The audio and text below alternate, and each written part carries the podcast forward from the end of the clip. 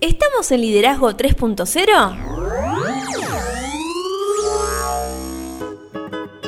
Bienvenidos a Liderazgo 3.0, un espacio que crece día a día y en el que analizamos un tema poco trabajado como lo es el liderazgo. Quienes conformamos este espacio comprendemos que el liderazgo es un concepto que cambia vidas y lo hacemos con el fin de agregarles valor a cada uno de ustedes, nuestros oyentes. Mi nombre es Beto S y me acompaña como siempre Lorena Gestols. ¿Cómo le va? Excelente. ¿Usted cómo anda? Muy bien, muy contento con estos dos episodios que tenemos por delante, el que tuvimos el anterior y este. Sí. Realmente son temas que me gustan hablar porque dan para charlar. Sí, sí, a usted le gusta mucho hablar de este tema. Armar polémica, polémica también me sí, gusta. Sí, sí. Eh, poder eh, utilizar este espacio para dar nuestro punto de vista y que sepan de que nosotros no, no repetimos lo que dicen los libros, sino tenemos nuestra propia Claro. nuestro propio pensamiento también. Somos Intercambiar ideas, sí, totalmente, sí, intercambiar ideas, eh, también conocer otras otras ideas, ¿no? Porque esto está en la apertura a, a comentarios de, de- de las personas que nos acompañan en este en este caminar, eh, no, no- nos retroalimenta a nosotros, ¿no? Y a veces, ¿por qué no podemos cambiar el punto de vista? No, no del todo, pero sí adquirir algo que por ahí desconocíamos. Sí, hasta quizás podemos llegar a entender algún punto de vista. Quizás no lo compartamos, pero sí claro, entenderlo. también. Estamos en redes, nos pueden encontrar en Instagram como Liderazgo 3-0, en Facebook como 3.0 Liderazgo, nuestro canal de YouTube es Liderazgo 3.0 y nuestra web es www.liderazgo30.com.ar. Más o menos lo que venimos hablando de que empezamos este episodio. En el último episodio estuvimos hablando sobre el coaching y analizamos qué significa y cuáles son sus funciones. Y hoy vamos a seguir intentando explicar un poco más acerca de este concepto. Como siempre podríamos arrancar con alguna pregunta. ¿Qué le parece? Sería interesante. ¿El coaching es el mismo sin importar a quién va dirigido? Esta es una gran pregunta, sobre todo para todo lo que dijimos en el episodio anterior, que nosotros a la hora de lanzarnos como coaches tenemos que estar muy bien instruidos. Claro. Y, y no siempre es lo mismo. ¿Por qué? Porque no todas las personas necesitan lo mismo.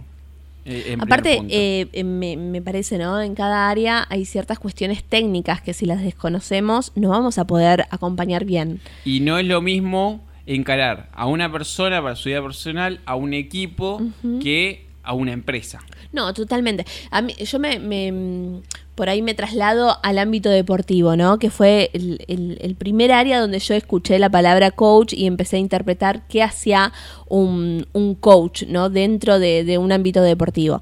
Y, y observando la tarea de ellos, me di cuenta que no era lo mismo un coach con eh, un tenista, con una disciplina individual, que un coach con un equipo de vóley, ¿no? Totalmente. Porque totalmente. sus tareas, si bien ellos eran especialistas en, en- en deporte o en esas temáticas, en esas disciplinas, no era lo mismo trabajar individualmente con, con- un, un tenista o trabajar eh, con, con un equipo. Bueno, justamente, cuando un coach trabaja con un tenista, tiene que ir con el tipo de coaching personal, que es aquel que se establece entre el coach y una sola persona de manera privada y confidencial, aun cuando la implementación de la metodología haya sido solicitada por una organización. Y este tipo de coaching se utiliza para desarrollar habilidades, eliminar hábitos y planificar la consecución de objetivos específicos. Qué importante es planificar. Hay gente que todavía en el siglo XXI no entiendo cómo Ay, por favor. ¿Cómo no le, no le, no, no dicen que planificar es perder tiempo? Gente, no, por favor. No, no. No, no, porque si vas a ponerle, sos albañil y vas a construir, no sé, una columna, si te olvidaste de algún ingrediente para construirla, fuiste, o sea, Claro, es como empezar a hacer el cemento antes de traer los ladrillos. Claro, no, de- terrible, terrible. Y bueno, si vas a trabajar con, con un equipo, eh, vas a implementar lo que llamamos coaching grupal, que es aquel que se establece entre el coach y un equipo de trabajo organizacional, con la intención de generar estrategias de comunicación y desarrollo de proyectos mediante el reconocimiento de las debilidades y fortalezas de cada uno de los integrantes del equipo. En este caso, la confidencialidad es frecuentemente objeto de discusión, ya que una de las principales funciones del coach es la de reportar a la alta dirección, ¿no? Sin embargo, dentro del contacto que éste establece con el equipo, se debe contemplar el evitar mencionar nombres y datos concretos para que los integrantes puedan expresarse con total confianza. Eh, creo que el respeto y la confianza son dos pilares importantísimos. No, y aparte, eh, comprender esto, ¿no? Que a veces el relevamiento de información y trasladar esa información que uno eh, observó no es necesariamente eh, eh, ponerle nombres. Siempre termino en la misma frase, sé que soy reiterativo, pero que uno pueda hacer algo no le da el derecho a hacerlo. Totalmente. Así de simple. Si Sí. quiere lo debatimos, terminamos el episodio y lo debatimos todas, pero eh, yo creo que es eso. Y el tercer tipo de coaching que se usa es el corporativo, que es aquel en el que el coach es contratado para dar seguimiento a los principales procesos de comunicación de la organización, por lo que es una tarea que no se realiza específicamente con una persona, sino en función de los resultados y conflictos que se presenten de manera cotidiana al interior de la organización como ente colectivo. Claro, y vos te estarás preguntando, bueno, ¿cuánto, cuánto dura eh, la tarea del coach, no? Podríamos decir que independientemente del tipo de coaching que se decida tomar como proceso, este tiene una duración entre tres meses y dos años, con sesiones programadas cada 15, 21 o 30 días en función de una complejidad de los objetivos que se pretendan alcanzar. Sí, acá creo que nuestros amigos los coaches van a estar de acuerdo con nosotros. Y, y esto marca de que no existen los cambios de la noche a la mañana. No. Es decir, yo creo que el coaching es un proceso, ¿viste? Y nos- nosotros siempre venimos con este término de proceso, procesos, son procesos, uno aprende más, eh, tiene que ir cambiando los hábitos. El coaching es eso. Sí. A veces se puede cambiar el objetivo. De repente que una persona nos, nos, nos llame para eh, trabajar en un, en un objetivo específico que ellos consideren relevante. Y de repente, al, al ir analizando la situación de, ya sea individual o, o grupal, ¿puede cambiarse ese objetivo? Le respondo buena pregunta. Hace tres años, Liderazgo 3.0 está con su podcast. Sí. En tres años, ¿cuántas veces cambió el logo y cuántas veces cambió de objetivo? Mutamos casi todos los días. Entonces, yo creo de que mm, la respuesta a su pregunta es que los objetivos, las metas, cambian a diario. Lo que no puede cambiar es la misión y la visión. Es decir, nosotros deci- ¿a dónde queremos llegar? Allá. 100 kilómetros para allá, bueno, ponemos un- una banderita allá. Sí. No importa cómo. Claro. Muchas veces en el día a día las cosas generalmente no salen como uno las planifica. De hecho, ya hemos hablado sobre el fracaso y sobre que vivimos fracasando. Entonces, nuestro objetivo es, con la filosofía del crecer, fíjese como voy trayendo todas las cosas de los diferentes podcasts. No, ¿no? sí, y, y me recu- recuerdo entrevistas, ¿no? Que hemos hablado mucho de, de- a partir de sus experiencias, cómo fueron cambiando sus objetivos. Exactamente. Y la idea es que, por más que nosotros cambiemos los objetivos, los objetivos, una cosa es cambiar el objetivo hacia donde nosotros apuntamos y al otro día tener un objetivo para el otro lado. Claro. Eso no funciona. Pero si los objetivos van variando, pero todos los días nos acercamos un poco más a esa bandera que tenemos como visión, realmente eh, lo podemos hacer sin problema alguno. De hecho, muchas veces eh, los objetivos se ajustan para no sentir tanto el fracaso. Claro. Entonces, eh, también va de la mano de el poder adaptarnos a las condiciones que nos toca vivir. Claro. Y hablando del coaching, volviendo un poco, existen pasos para ejercer el coaching. Esta parte los coaches no les va a gustar porque acá me siento como el mago enmascarado, ¿viste? Cuando va cuenta cómo se hacen los trucos. Claro. Y aquel que no es coach o es coachee le va a interesar saber qué es lo que pasa por la cabeza del, del que Bien, está enfrente. la, la idea nuestra no es que la gente salga hoy diciendo soy coach a partir de, de, de- de estos pasos, ¿no? No, que Hay que entienda. formarse. Hay que formarse para, para poder llevar adelante esta A tarea. eso siempre dije, ¿no? O sea, me acuerdo en el secundario cuando te hacen elegir la, la carrera.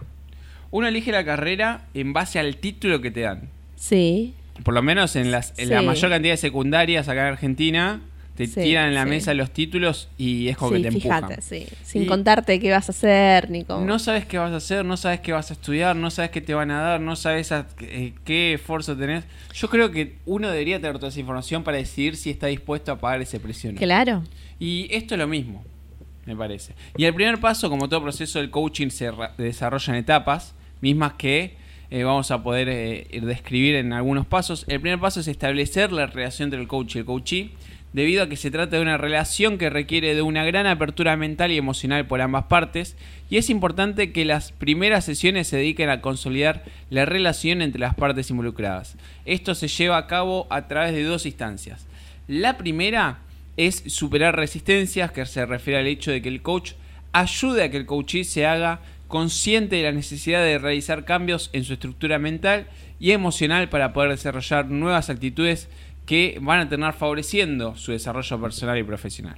La segunda instancia es construir confianza. Esta constituye una de las principales herramientas de trabajo del coach, ya que es a partir de la apertura que demuestre el coachee que se podrá establecer una relación honesta, abierta y objetiva entre ambas partes. Importante esto de que haya una relación, una conexión, ¿no? Un vínculo. Un vínculo, exactamente. La o que se vaya generando.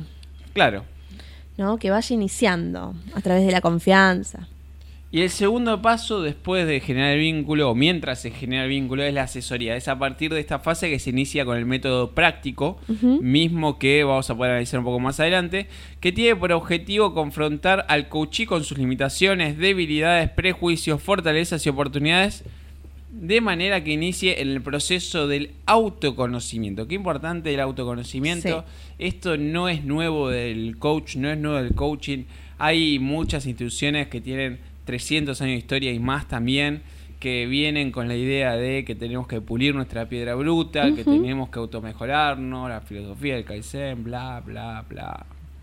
Sí, autoconocernos en todos los aspectos, ¿no? Eh, creo que ya lo hemos trabajado también esto, qué significa el autoconocimiento, no solamente de nuestras fortalezas, debilidades, ¿no? De qué consideramos nosotros amenaza, e implementar ciertas herramientas como el FODA y otras que hemos trabajado varias veces. Exactamente, y hablando del FODA más, tenemos cuatro puntos que podemos mencionar dentro de asesoría. La primera es identificar las destrezas y debilidades del coachee que este procedimiento se realiza mediante cuestionarios de preguntas abiertas, así como a través de entrevistas a terceros estrechamente relacionados con el coaching, de manera que se puede establecer una visión generalizada acerca de las principales características de personalidad que posee y la manera en las que éstas afectan su actuación cotidiana, de manera positiva o negativa puede ser, ¿no? Claro, también tenemos las entrevistas personales, que son los momentos de diálogo que se realizan entre el coach y el coachee. Inicialmente deben ser presenciales y posteriormente en las fases finales pueden llevarse a cabo a través de videoconferencia, mensajería electrónica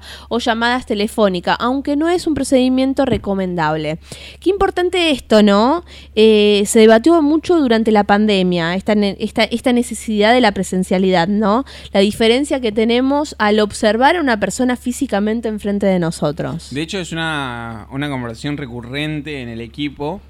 Eh, ¿Qué tan difícil es o qué tan difícil se le está haciendo a los profesionales tener una conexión o si eh, la conexión que tenía con las personas con las que ellos eh, trabajaban se vio debilitada, ¿no? Claro. O sea, realmente es algo muy complejo y creo que encima la pandemia lo que hizo es aceleró el proceso de la tecnología que llegó para quedarse.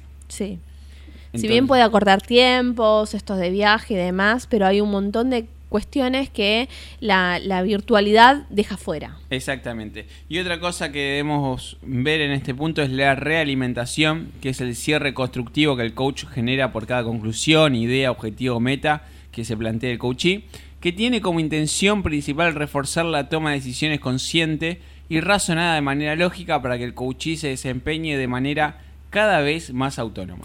Y otro de los elementos a tener en cuenta es el inventario de personalidad, que son instrumentos psicométricos que tienen como objetivo evaluar aspectos específicos de la personalidad del coachee, mismo que en muchas ocasiones son objeto de resistencia por parte del mismo, por lo que se hace necesaria una identificación y posterior interpretación mediante herramientas externas. Qué importante em, esto de asesorar, ¿no? sí, y ojo con esto, ¿no? Cuando uno hace una observación, una interpretación de la personalidad de la otra persona, también la tiene que hacer consciente de que em, aquellas cosas que ve pueden ser muy impactantes si las comparte, ¿no? Con esto que dice me hace acordar cuando le tiraron las cartas a usted. Ay, sí, eh, sí, es que sí. Eh, tenés que ser muy profesional en esas cosas y tener en cuenta de que impacta mucho en la vida del otro lo que uno puede decir, ¿no?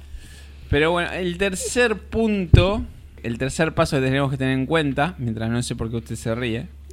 No, no, es que la, verdad que lo, que vivenciamos a través de este espacio es algo fabuloso.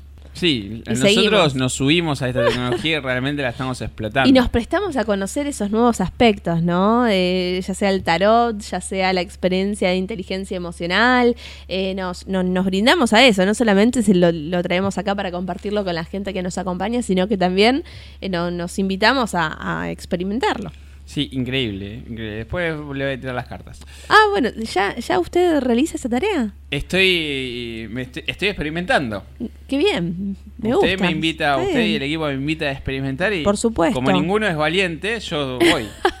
Como ninguno es valiente. Bueno, nos cuesta yo algunos. no tengo problemas, o sea, yo Nos voy cuesta. para adelante. Claro.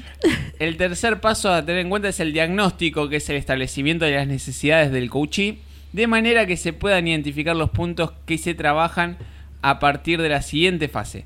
Se recomienda utilizar el modelo GAPS, que son huecos vacíos, en el que se requiere de la utilización de las siguientes herramientas. La primera herramienta es la evaluación del desempeño Claro. que no es ni más ni menos que un instrumento organizacional mediante el cual el jefe directo del coachee califica su actuación en un periodo determinado. Fíjese que utilizo la palabra jefe. Sí. Acá es donde, bueno, habría que ver si es un líder, es mucho mejor. Conforme a los estándares organizacionales, el cumplimiento de objetivos y también las distintas aportaciones realizadas durante el tiempo establecido. Otra de las herramientas es la observación directa, es el acompañamiento profesional que da el coach al coachee en sus actividades cotidianas, de manera que pueda tomar nota de sus principales habilidades y destrezas, principalmente en los aspectos relacionados con la comunicación, la toma de decisiones, la solución de problemas y el establecimiento de relaciones interpersonales. De igual manera, identifica los puntos de oportunidad en cada área. Y, otra cuestión a tener en cuenta es la entrevista de 360 grados, que es aquella que eh, el coachee evalúa a las personas con las que se relaciona de manera directa en el organigrama en dirección horizontal y vertical, al mismo tiempo que él es sujeto de evaluación por las mismas personas. Este tipo de entrevistas se pueden desarrollar de manera verbal o escrita con la única condición de que se formulen exactamente los mismos cuestionamientos en cada ocasión para evitar desviaciones. Finalmente, el coach deberá establecer los puntos de convergencias y de divergencia entre el coachee y el resto de los participantes. Y otra de las herramientas es la misión individual, es la declaración de intenciones que formula el coachee en función de los objetivos que pretende alcanzar. Además incluye el primer esbozo de las estrategias necesarias para definir su rumbo de acción en el proceso de coaching. Herramientas tenemos un montón para mencionar, ¿no? Podemos ir Muchas. mencionando. Sí. Otra vez, meramente es el instrumento de intereses, que son herramientas psicométricas mediante las cuales se establecen las actividades que resultan más atractivas para el coachee, de manera que se puede determinar qué tipo de habilidades y aptitudes y competencias requieren ser desarrolladas o reforzadas para alcanzar los objetivos fijados. También encontramos los instrumentos de carrera. Son instrumentos mediante los que el coach diseña una ruta de desarrollo profesional para el coachee. Una vez que éste la analiza a lo largo del coaching y la aprueba o modifica, se determinan las estrategias necesarias para su implementación. Como dijimos, herramientas hay un montón. Igual las estamos mencionando para arriba para que nadie nos tire con nada. Sí, pero destacar la importancia, ¿no? Que a veces tiene, eh, si encontramos que, que tenemos algún problema en- a nivel organizacional, de traer a una persona externa que nos pueda ayudar a, a ver cuáles son por ahí los baches que tenemos. Eh, yo recuerdo que en varias eh, reuniones con diferentes em, personas que se desempeñan en diferentes áreas, la mayoría eh, coincidía eh, que era muy difícil trabajar, por ejemplo, en empresas familiares.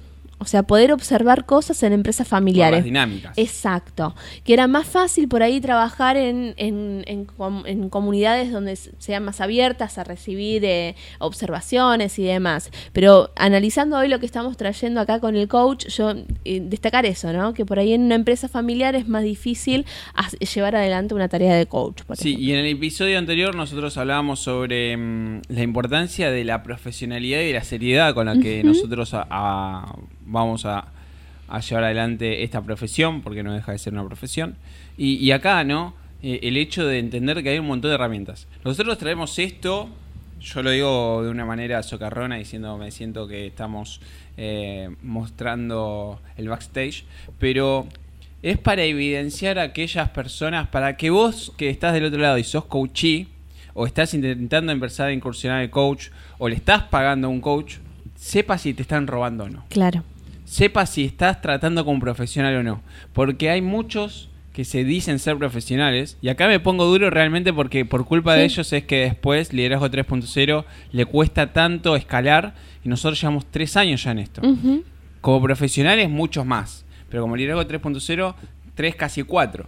Entonces, acá es donde yo estoy en contra de aquellos que se dicen ser coach y tienen un librito y que sin importar a qué tienen que coachear, qué es la persona, cuál es la historia de la persona o cuál es su problema y demás, siempre actúan de la misma manera. Sí.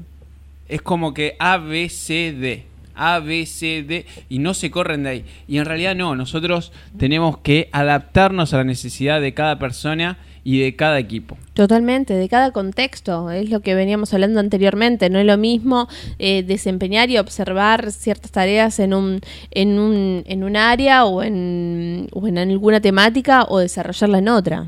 Exactamente, y acá eh, está eh, mi indignación hacia ese personaje nefasto del Excel, que que una herramienta importantísima es la entrevista con líderes de la organización, si las podemos tener. Este personaje tuvo la posibilidad de hacerlo y, desde mi óptica no lo puedo llevar con éxito adelante, que se utilizan cuando el acto del coaching es requerido por la alta dirección con la finalidad de coayudar en el desarrollo de un colaborador. En este caso, el coach tiene la obligación de presentar estados de avances e informes de resultados conforme se vaya desarrollando el proceso. Acá el proceso ni empezó. Qué importante la confianza, ¿no? Para generar ese, esa entrevista, ¿no? Pero también otra de las herramientas es el diseño del plan de trabajo. Esta es la etapa de construcción de los cimientos de las nuevas actitudes del coachee frente a su situación actual, misma que se puede desglosar en los siguientes elementos. Por un lado, trazar objetivos, que es el momento en el que el coach y el coachee determinan las metas que se han de alcanzar. Se recomienda trabajar un objetivo, un área a la vez, por ejemplo, abordar el examen de candidatos para ocupar la gerencia en lugar de desarrollar habilidades de trabajo en equipo, dejar de fumar y superar el temor a hablar, por ejemplo, en público. Se vienen los podcasts de oratoria en cualquier momento. Eh, este año los, tenemos. Otro elemento a tener en cuenta es el paso a paso, tal como lo venimos señalando, el coaching es un estilo de liderazgo que requiere de tiempo, ya que no es posible que el coachee asimile los nuevos procesos mentales en tan solo unos días, sino que requiere de muchos momentos de reflexión para poder replantearse sus objetivos y ajustarlos hasta alcanzar sus verdaderos ideales. De igual manera, tal como se cita en el punto anterior, se debe trabajar en un aspecto a la vez, por lo que resulta imposible desarrollar todo el proceso en un periodo corto de tiempo. También tenemos que tener en cuenta el desarrollo y la motivación para que verdaderamente exista un proceso de crecimiento en el coachee. Se requiere que el coach tenga la suficiente habilidad para conducir su proceso de desarrollo mediante el uso de diversos estímulos que fortalezcan la creación de una nueva visión y misión personal que lo motive a enfrentar los retos futuros. Estamos hablando de los pasos para ejercer el coaching. Y el quinto paso es el análisis del logro de los resultados, que los indicadores de avance se deben acordar entre el coach y el coachee, tanto en tiempos y en formas, especialmente si el proceso ha sido solicitado por la alta dirección. Para ello se puede recurrir a las entrevistas mismas que se recomienda llevar a cabo con, por ejemplo, eh, el superior jerárquico, ya que es la persona que está más vinculada con los logros y expectativas del coachee y que debido a su posición pueden proporcionar información muy valiosa acerca del crecimiento y desarrollo que éste demuestre en su labor cotidiana. También la tiene que tener con los colegas o iguales, siendo las personas con las que probablemente exista mayor intimidad al interior de la organización que puedan de manera clara y objetiva resaltar los logros del coachee a lo largo de su proceso. Y también se tiene que tener reuniones con los colaboradores porque son las personas que directamente se ven afectadas por las nuevas actitudes del coachee tanto de manera positiva como negativa y que pueden establecer claramente nuevas directrices para la planeación de estrategias futuras. Y otra de las herramientas que debe tener el coach es la consolidación de los resultados conseguidos. Es la última etapa del proceso. El coach en esta comienza a separarse del coachee para que éste inicie su desarrollo personal y profesional de manera autónoma, ¿no? que comience a ser independiente. Para lograrlo se necesita, por un lado, recolectar comentarios adicionales, mismo que pueden provenir tanto de las personas de la organización como también de los familiares, amigos del coachee, como el objetivo de realimentarlo y reforzar su autoestima. Qué importante esto de que no generemos dependencia y que nosotros sepamos que este proceso tiene inicio y tiene final. ¿no? Porque en el final hay que hacer el cierre del proceso como para que quede marcado que rompemos esa pseudo dependencia que se genera durante el proceso. Y es la entrevista final entre el coach y el coachee y en ella se sintetizan los logros obtenidos durante el proceso, se refuerzan las fortalezas y se enlistan nuevos objetivos que el coachee habrá de conseguir por sí mismo. Ahí ya nuestro trabajo está terminado. Y acá es donde eh, tenemos que... Mm, que hacer la diferencia entre lo que es coaching y psicoterapia, ¿no? Sí. Porque muchas personas creen que es lo mismo, muchas personas que no conocen de este rubro directamente lo asocian y debido al tipo de conversación que se requiere durante el proceso del coaching, en muchas ocasiones este se confunde con la psicoterapia, sin embargo, aun cuando tienen algunos puntos de coincidencia, también tienen diferencias muy importantes. Mientras usted estaba dialogando, ese me mm, me surgía la pregunta, ¿no? De que el coach, como otros tipos de profesionales que trabajan con personas, requieren de ciertos apoyos o de personas que los escuchen para también aclarar su, su panorama, ¿no? Porque a veces el, el, digamos, tener eso, lo que nosotros decimos como un soporte, un soporte que lo entienda y lo ayude también a perfilar su propia tarea. ¿Existe eso el coach? ¿Tiene otro coach que lo acompañe? Es que yo creo que, es inclusive obligatoriamente tenemos que tenerlo. Claro. Obligatoria. Porque por dos cuestiones. Primero porque nosotros estamos poniendo en nuestros hombros una carga muy grande que es eh, el camino de un tercero o un equipo. Y por el otro lado, ese coach no solo que nos va a ayudar de soporte, o puede ser coach o no, yo, yo en general no conozco muy pocos coaches con los que realmente puedo tener un día a día. Pero eh, yo, me, por ejemplo, me apoyo mucho en el equipo del liderazgo 3.0. Y, y, no necesariamente son coaches, son personas muy instruidas que mm, primero me obligan a estar siempre al nivel, todo el tiempo a estar capacitándome. Y segundo, no me permiten eh, tener baches. Claro. Que nosotros todos podemos decir, sí, eh, todos tienen días buenos y días malos. Eso lo hemos escuchado, es una frase trillada. Pero cuando nosotros tenemos el camino o el futuro de otras personas en la mano, y a la otra persona no le va a gustar que vos tengas un mal día. Claro. Entonces, para eso está nuestro equipo. Para que en nuestros días malos, que ellos pueden liderar situacionalmente eh, el, el momento y poder solventar eso o que nuestra baja no se note tanto. Y ahí están algunas coincidencias, ¿no? De, entre lo que es el coaching y la psicoterapia, que son, por ejemplo, que ambos se orientan a conseguir cambios profundos en el modelo conductual del coachee y ambos trabajan en la superación de mecanismos de defensa que dificultan alcanzar los objetivos. Pero así como tienen coincidencias, también hay diferencias muy grandes. Claro. ¿Cuáles son? Dos que podemos mencionar es, una es el coach no tiene por objetivo reconstruir los mecanismos de defensa del coachee, solo identificarlos, sino lo que siempre, lo que decimos desde el episodio anterior. Nosotros como coach no tenemos el derecho a tomar decisiones por terceros. Solo ayudar a identificarlo. Después lo que hagan o no hagan con eso, claro. ya no es una obligación nuestra. Y lo segundo es que, el coach se orienta al crecimiento profesional y económico y el psicoterapeuta en la reconstrucción de la personalidad. Claro que son dos cosas totalmente distintas. Claro. Escucho que se nos va otro episodio más. Se me pasa volando. Súper interesante. Sí. Este mes. Para analizar, se está yendo a marzo, se agranda la familia. Sí. Eh, la verdad que muy contentos. Realmente de mi parte muy contento por el feedback, por los nuevos espacios, por las nuevas charlas, por por los nuevos integrantes. Nuevos integrantes, el crecimiento que estamos teniendo. Sí. Eh, los invito a que los acompañemos a estos nuevos integrantes. Por las nuevas personas que también nos acompañan, ¿no? Del otro lado, que, que si bien no, no se hacen visibles a través de mensajes o comentarios, están. sabemos que están.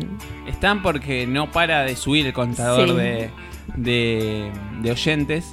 Y, y, nos retiramos comentarios del episodio. Como siempre, me quedo con más preguntas que respuestas el próximo episodio vamos a empezar a hablar sobre el empowerment. Me gusta. En Existen muchos libros que podemos recomendar. Sí, y en castellano es el Facul también. Claro. Alguna, hicimos un, algún podcast sobre facultar. Sí. Ahora nos vamos a meter más con lo comercial, con el empowerment, con esta disciplina que se está generando ahora. Eh, nos pueden encontrar en las redes sociales. Estamos en Instagram con liderazgo 3-0, en Facebook como 3.0 liderazgo, nuestro canal de YouTube es liderazgo 3.0, nuestra web es www.liderazgo30.com.ar y nos retiramos sin antes decirle que si les gustó el podcast, Compártanlo para que podamos seguir agregando valor a más personas. Espere, antes de irnos, Sí. vi que en la página web suben de, de vez en cuando ciertos artículos. sí, cada 15 días tienen artículos muy interesantes. Súper interesantes para poder comentar e intercambiar ideas. Sí, para reflexionar todo lo que quieran. Y nuestra idea es seguir agregando valor. Siempre, todo lo que hacemos es para agregar valor. Y, y le digo lo que le respondí a alguna persona por ahí. Con que lo lea una sola persona y que a esa persona le sirva, Sí, el trabajo ya está cumplido. siempre. Y nos vamos, sin antes recordarles que tengan un excelente lunes, una mejor semana, un mejor cierre de, de mes. No somos muchos, no somos pocos. Pero estamos todos locos. El pesimista ve dificultades en cada oportunidad. El optimista ve oportunidades en cada dificultad. Winston Churchill. No somos muchos, no somos pocos, pero estamos todos locos.